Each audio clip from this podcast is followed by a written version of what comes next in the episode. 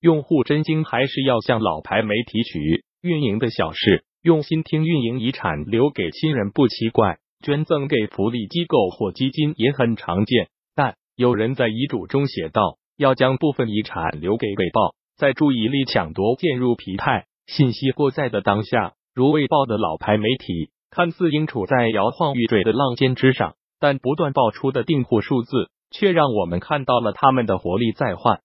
付费墙之外的会员制典范，许多人以为一八二一年创刊的《卫报》只是一家英国本土化日报，却殊不知经历变革的《卫报》已摇身成为真正的全球化多平台新闻机构。目前，《卫报》印刷版本周末销量可以达到十二万份到二十五万份之间，其网站每日用户用户访问数量约为一千万人次。值得注意的是。资金的主要来源是读者收入转型，重新定义读者关系。多年来，新闻机构的广告模式一直备受威胁。卫报在二零一六年决心更新服务，推出一系列新型订阅计划，拓展收入源。二零一六年一月，卫报主编 Catherine Viner 和卫报传媒集团首席执行官 David Pencil 共同发布了一项为期三年的商业计划。对此，Viner 表示。在未来的三年里，我们与受众之间的关系将会越来越深入，这会让我们重新思考新闻业。我们需要一个可持续的商业模式，以及一个能展现我们独立性和使命感的数字化组织。去年十二月，卫报传媒集团公共政策主管 Matt Rogerson 曾在威斯敏斯特电子论坛 Westminster Forum 上表示，卫报的转型是从广告依赖模式。转向更加多元化的收入来源。在过去，报纸的经济效益十分简单。Robertson 表示：“我们曾一度依赖广告，卫报第一版曾刊登过雨伞和蒸汽汽车床的广告。依托读者捐赠奋勇图，存在老牌媒体逐一垒起付费墙的同时，卫报另辟蹊径，启用了一套读者主动付费的捐赠模式。二零一八年十一月，卫报官宣，在过去三年里。他从世界各地的一百多万读者那里获得了财政支持，甚至有忠实读者在遗嘱中选择将部分财产留给《卫报》作为遗产捐赠。目前，读者资助《卫报》的渠道主要有以下四种：一、支持读者可以选择一次性捐赠、月度或年度固定捐赠；二、赞助分每年一千二百、两千五百、五千英镑三档赞助金额；三、订阅。包括免费全球投递印刷版《卫报周刊》、无广告的升级版《卫报 APP》以及数字套餐。四、会员付费会员可以参加线下活动等新闻增值服务，但不影响免费阅读。需要说明的是，例如 APP 每月五九十九英镑的订阅费用，实则让订户享受更多额外专属福利，比如获取实时新闻和体育资讯。下载新闻以离线使用权限的，而卫报本身的内容提供是免费的。我们发现我们的读者是非常特别的，他们希望看到卫报成功，因而当我们希望他们能够帮助我们做出一些贡献时，他们的内心是很热切的。我们之所以能够吸引读者，并让他们给我们钱，是因为他们真的很看重我们所做的新闻。Matt Rogerson 卫报读者捐赠活动的成功。在某种程度上反映出强调读者对特定出版物，特别是老牌纸媒的新闻忠诚使命感，成为了媒体获得受众支持的重要方式。Weiner 也曾表示，卫报之所以不采用付费墙模式，是因为卫报希望让自己的新闻并非只服务于付得起钱的人，而是要能够保持全球性、免费且为读者可及。这和卫报所秉持的开明。与进步价值观密切相关。关于卫报，可以回顾卫报的三年战略 flag 进展如何？会员制广告裁员，开源节流大法好。纽约时报多管齐下推进用户订阅。如果用户认为该媒体提供的新闻或分析具有较高价值，那么发力用户订阅将不失为一种可行的策略。对于纽约时报来说就是如此。目前。纽约时报有三分之二的收入来自用户订阅。在特朗普担任总统的第一年，纽约时报发出了一系列有分量的独家报道，而这一年也见证了读者对高质量硬新闻的付费意愿。纽约时报总裁兼执行官 Mark Thompson 表示，报纸的确受益于去年的特殊新闻事件的报道，但随之而来的问题也自然是特朗普红利消失后，纽约时报将如何留住用户。这家老牌媒体可没有坐以待毙，在用户订阅方面很努力的开展对策，为增加订阅用户数量并减少其流失率，纽约时报计划推出一项动态计量计划。Mark Thompson 表示，这项计划具体将包括对用户注册、登录、设备使用情况的监测，以及对订阅价格调整和捆绑销售活动的内测。值得注意的是，与多数媒体为用户提供个性化内容做法不同的是，《纽约时报》并不会为个体用户提供个性定制化的内容，而是会根据订阅渠道的不同，对用户进行群体性的划分。选定最适合该群体的内容和订阅价格。在内容方面，《纽约时报》发力用户感兴趣的垂直领域话题，进行非新闻内容建设。一、全新栏目 Wire Cuter Money 最大的客户群是二十五至三十四岁的受众。Money 对于他们关心的内容是有益的补充，因为它聚焦在千禧一代生活中的金融问题。二。纽约时报的 Smarter Living 瞄准时报读者生活的方方面面，以实用指南的形式对生活中常见的话题进行包装。三，纽约时报面向天文爱好者推出天文学与太空日历的新功能，将一系列值得关注的太空探测事件日期整合到用户的谷歌和苹果日历中，并附上相关新闻链接，来提醒他们阅读相关内容。for。Crossword 和 Cooking 则是纽约时报已经成功打造的两款非新闻订阅产品，目前共有约五十万订阅数，占到时报数字订阅总量的百分之十七。当然，在内容之外，纽约时报也在不断升级用户互动参与方式，电话会议便是其中之一。此方式让受众和记者、编辑能够围绕某一热点主题，以通话形式进行讨论，随后。讨论内容将会以音频形式免费发布在网站上。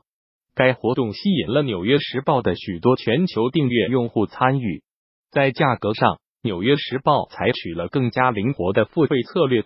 例如可以以每周一二十五美元的价格订阅 Cooking，以每月六九十五美元的价格订阅 Crossword。这些长尾内容在第三季度贡献了百分之三十的新增付费用户。值得注意的是，当下付费墙已经进入了全新的发展阶段。对用户进行一概而论的通用型订阅，将很难再驱动付费用户增长。对用户进行细分，并为每一个群体提供不同的、有针对性的营销方案是趋势。而在二零一九年，《纽约时报》将会继续保持与 Facebook 的有效合作关系，并会开发其作为付费订阅推广手段。高品质新栏目吸引年轻群体。纽约时报在二零一七年二月推出了全新新闻播客栏目 The Daily。不同于公共电台的资讯播报，在这档早晨六点播出的二十分钟短节目里，这档栏目会呈现资深编辑的热点事件汇编、事件的补充细节、跟踪报道以及主持人的分析和看法等。填补了《纽约时报》数字化生态系统中语音空白的 The Daily，在不到三个月的时间内，下载浏览量达两千万次，迅速蹿升至 iTunes 热度榜，成功吸引众多年轻读者。执行副总裁 Mary Dick K O P I T L E V I A N 表示，已经有足够的证据支持，每期专注于一到两篇重大报道的播客 The Daily，能使用户对平台的粘性更强。青芒 CEO 王俊玉也曾在访问如此评价的 David，我觉得他就能帮助用户很好的养成习惯，吸引用户每天去收听这档高品质的播客。华盛顿邮报被是转型中的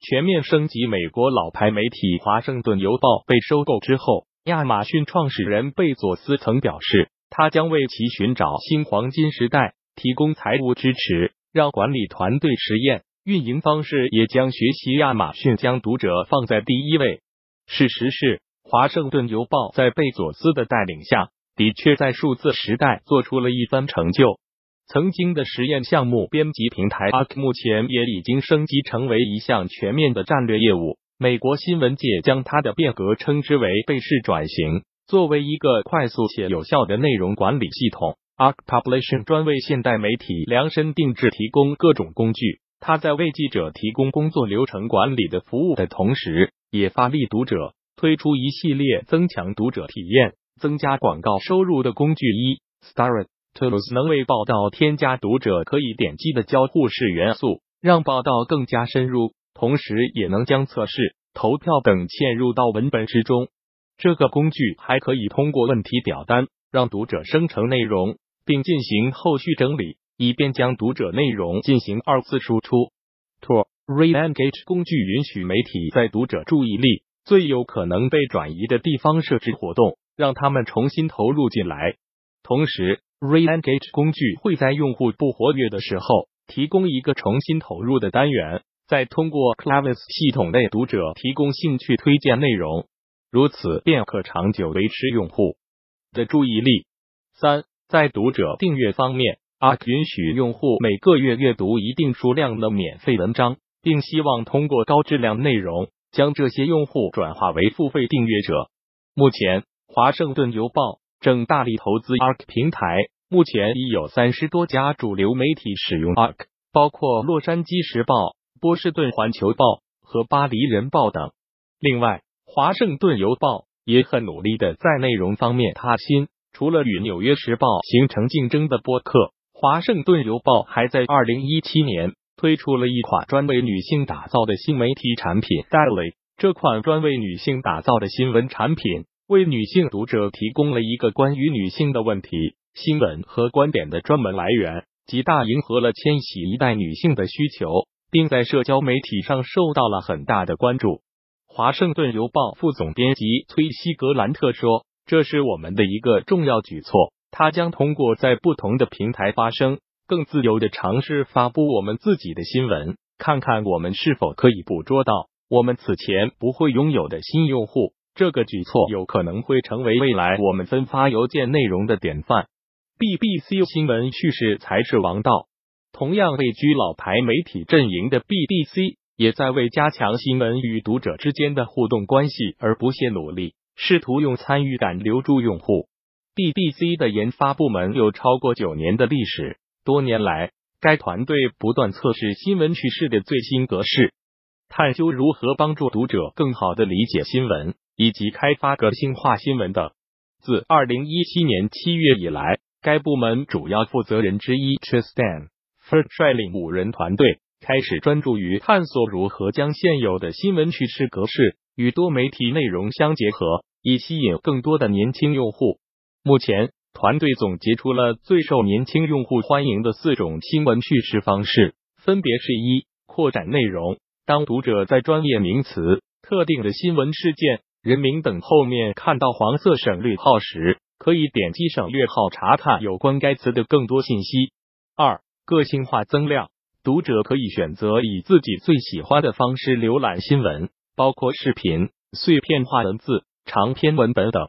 三、快进功能，读者在浏览视频新闻时，可以根据提前设置好的片段提示来进行快进，以避免错过后续的精彩报道。四、民意投票。读者在浏览新闻时，会首先看到一个对主题的介绍，其次会看到一个由不同立场的人们陈述各自观点的简短视频。之后，读者会被要求投票选出自己支持的观点。另外，BBC 还在更高层面上发挥老大哥地位，联动媒体签署本地新闻合作计划协议 （LNP），牵头成立覆盖全英的地方新闻合作项目。利用 BBC 的影响力和资源来支持地区媒体，强化新闻在民主中的作用。如此，项目不仅是的媒体之间得以相互支持，而且读者也可以